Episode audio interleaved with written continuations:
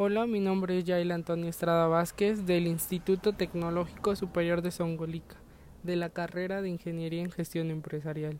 Y hoy les voy a platicar sobre la importancia de los estados financieros en la valoración de las empresas.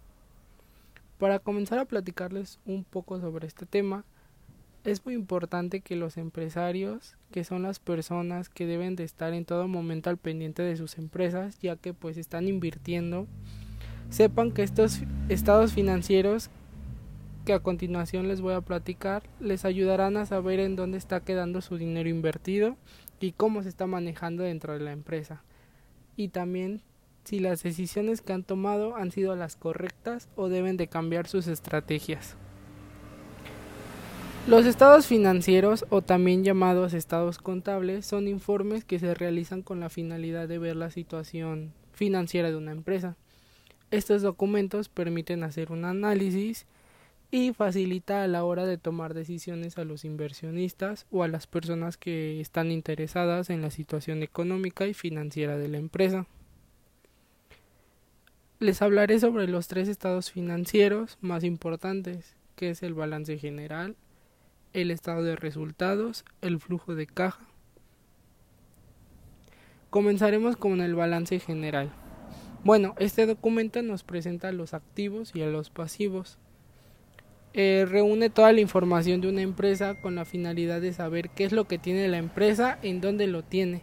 También nos permite saber a quién le debemos, quién nos debe, cuánto tenemos en el banco, cuánto tenemos en caja chica, quiénes son mis clientes, etcétera.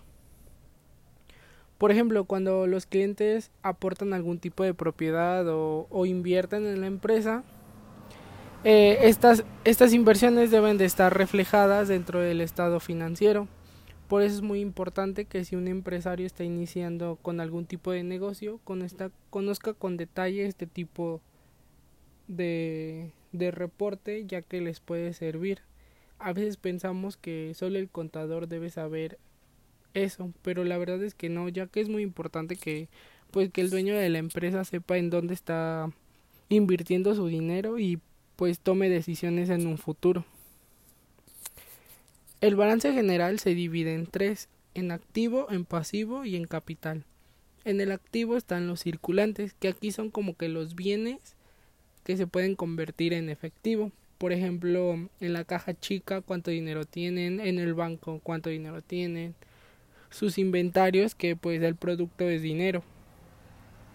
De ahí siguen los fijos, Aquí son los bienes o propiedades de la empresa, ya sean intangibles o tangibles, que no se pueden convertir en efectivo a corto plazo. Por ejemplo, los terrenos, los edificios, la maquinaria y equipo, mobiliario, equipo de transporte.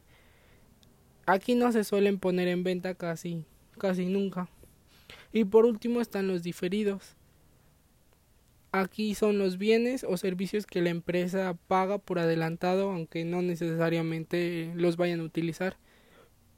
Un ejemplo serían los seguros pagados por, por anticipado, ya sea un seguro para un carro, el seguro para la maquinaria, etc. El pasivo son las deudas y obligaciones que posee la empresa. Eh, en diferido, en pasivo diferido son las deudas que la empresa tienen y que su liquidación es a, a un plazo menor a un año. Por ejemplo, aquí son las cuentas por pagar a proveedores y acreedores. De ahí seguiría a largo plazo. En esta categoría es lo mismo que la anterior, pero su liquidación es superior a un año. Aquí pueden ser los créditos bancarios y el diferido, que aquí son las deudas cuya aplicación corresponde a resultados de ejercicios futuros a la fecha del balance, como los ingresos recibidos por anticipado. Y por último tenemos el patrimonio o capital. Aquí se constituye el conjunto de recursos que los socios o propietarios han invertido en la empresa. Ahora vamos a pasar con el segundo estado, que es el estado de resultados.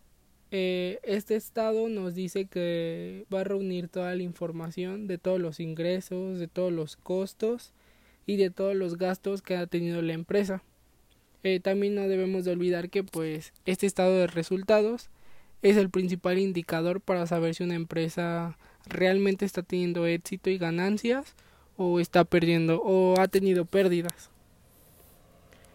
Para sacar ese estado de resultados eh, necesitan las ventas, que aquí se refiere a pues a los ingresos totales que han tenido que ha tenido la empresa en un periodo concreto. De ahí el costo de ventas. Aquí es pues cuánto le costó a la empresa el artículo que vende.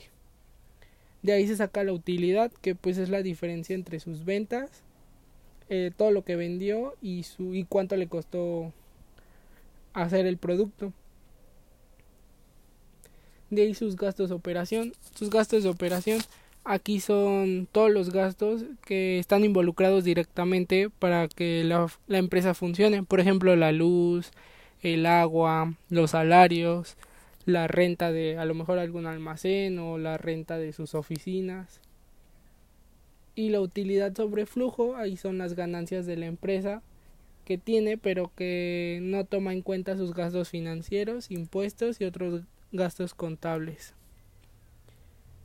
También la empresa tiene depreciaciones y amortizaciones. Aquí son los importes que disminuyen al valor contable de los bienes tangibles. Por ejemplo, la depreciación de una computadora, de una maquinaria, de un vehículo. De ahí sacamos utilidad operativa, que aquí pues es la diferencia de su utilidad sobre flujo y el de las depreciaciones y amortizaciones, indicando si tiene una ganancia o pérdida sus gastos y productos financieros aquí son los que no están relacionados directamente con la empresa. Normalmente son sus pagos de interés, etcétera. Y ahí y ahorita vamos a sacar su utilidad antes de impuestos, que ahí vamos a saber si es una si estamos ganando o estamos perdiendo. Tras cubrir obligaciones, operaciones y, y financieras. Claro, todavía nos falta quitarle los impuestos que pagamos que, es un importe que paga la empresa al Estado según su desempeño. Y su última cuenta pues es la utilidad neta, que aquí refleja la ganancia o pérdida final tras gastos operativos, financieros e impuestos. Aquí nos vamos a, a dar cuenta si realmente estamos ganando, estamos teniendo una utilidad o estamos o no estamos generando ninguna utilidad. Aquí es muy importante este estado porque podemos tomar decisiones para saber en qué hemos gastado más, en qué podemos disminuir para poder tener alguna ganancia. También podemos medir el desempeño de la empresa. Eh, también podemos determinar la repartición de los dividendos.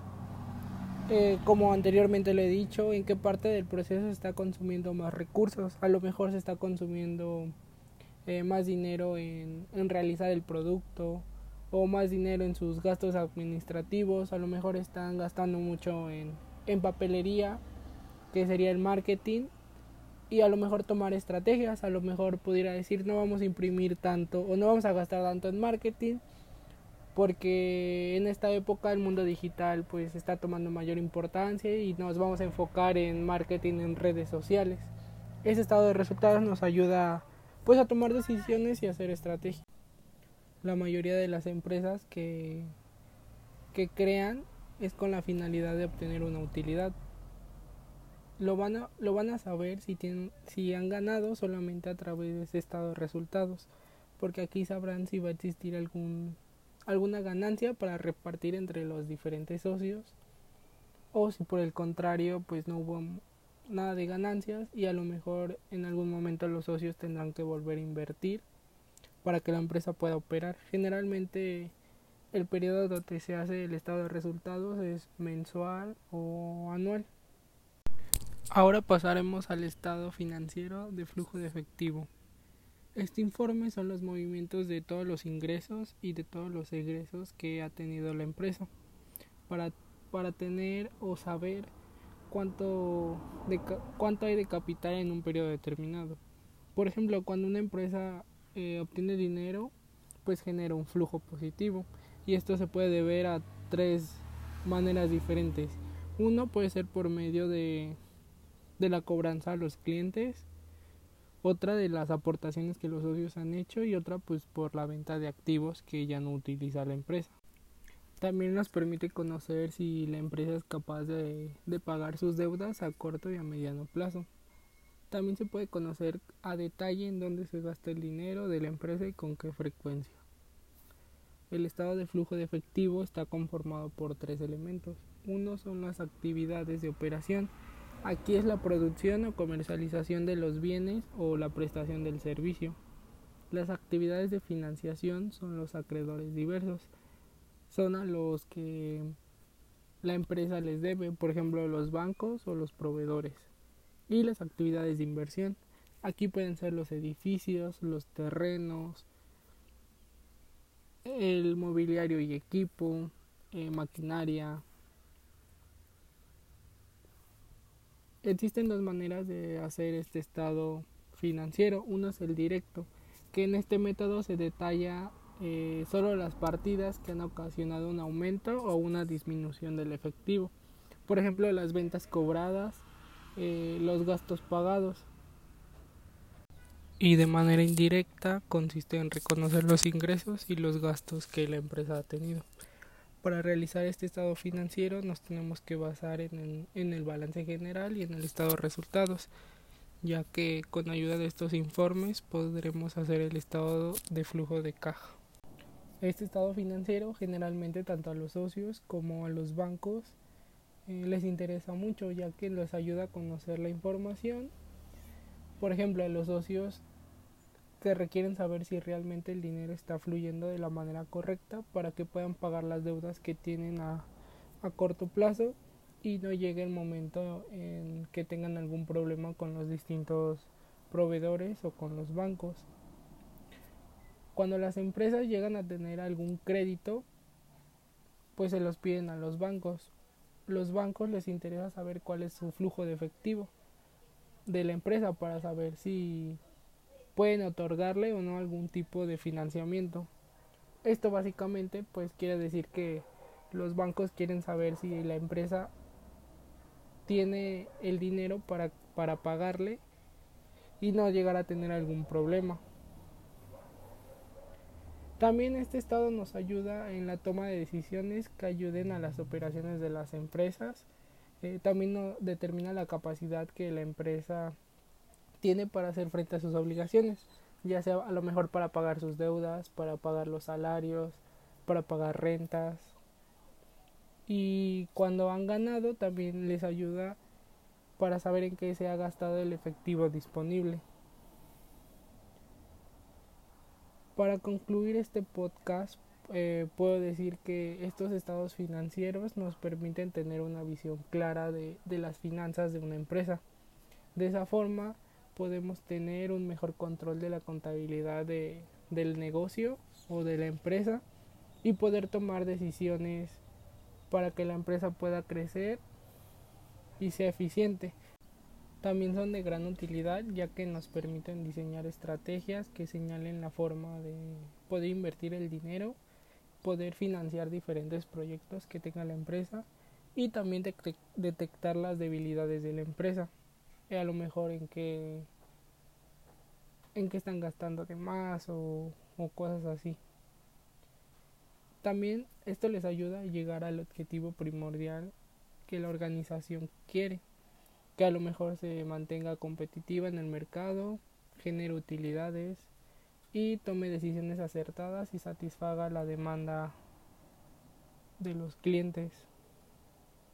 También estos documentos son serios y con validez oficial, claro, siempre y cuando se hagan con alguien con la debida autorización. También nos permiten tener una idea muy organizada sobre las finanzas. Con esto podemos tomar decisiones que ayuden a a la empresa ser rentable. Además, ayudan no solo a ver el pasado, sino aprender de este para mejorar el año siguiente, ya que a lo mejor con el balance general podemos ver cuánto hemos gastado en, en el año y poder ver o estimar cuánto vamos a poder ganar en el siguiente año o si alguien o si una empresa pidió prestado hacia un banco podemos saber en qué año va va a terminar de pagar ese préstamo o la inversión, en qué año va, va a recuperar toda, pues toda la inversión. Bueno, eso sería todo por este podcast. Muchas gracias.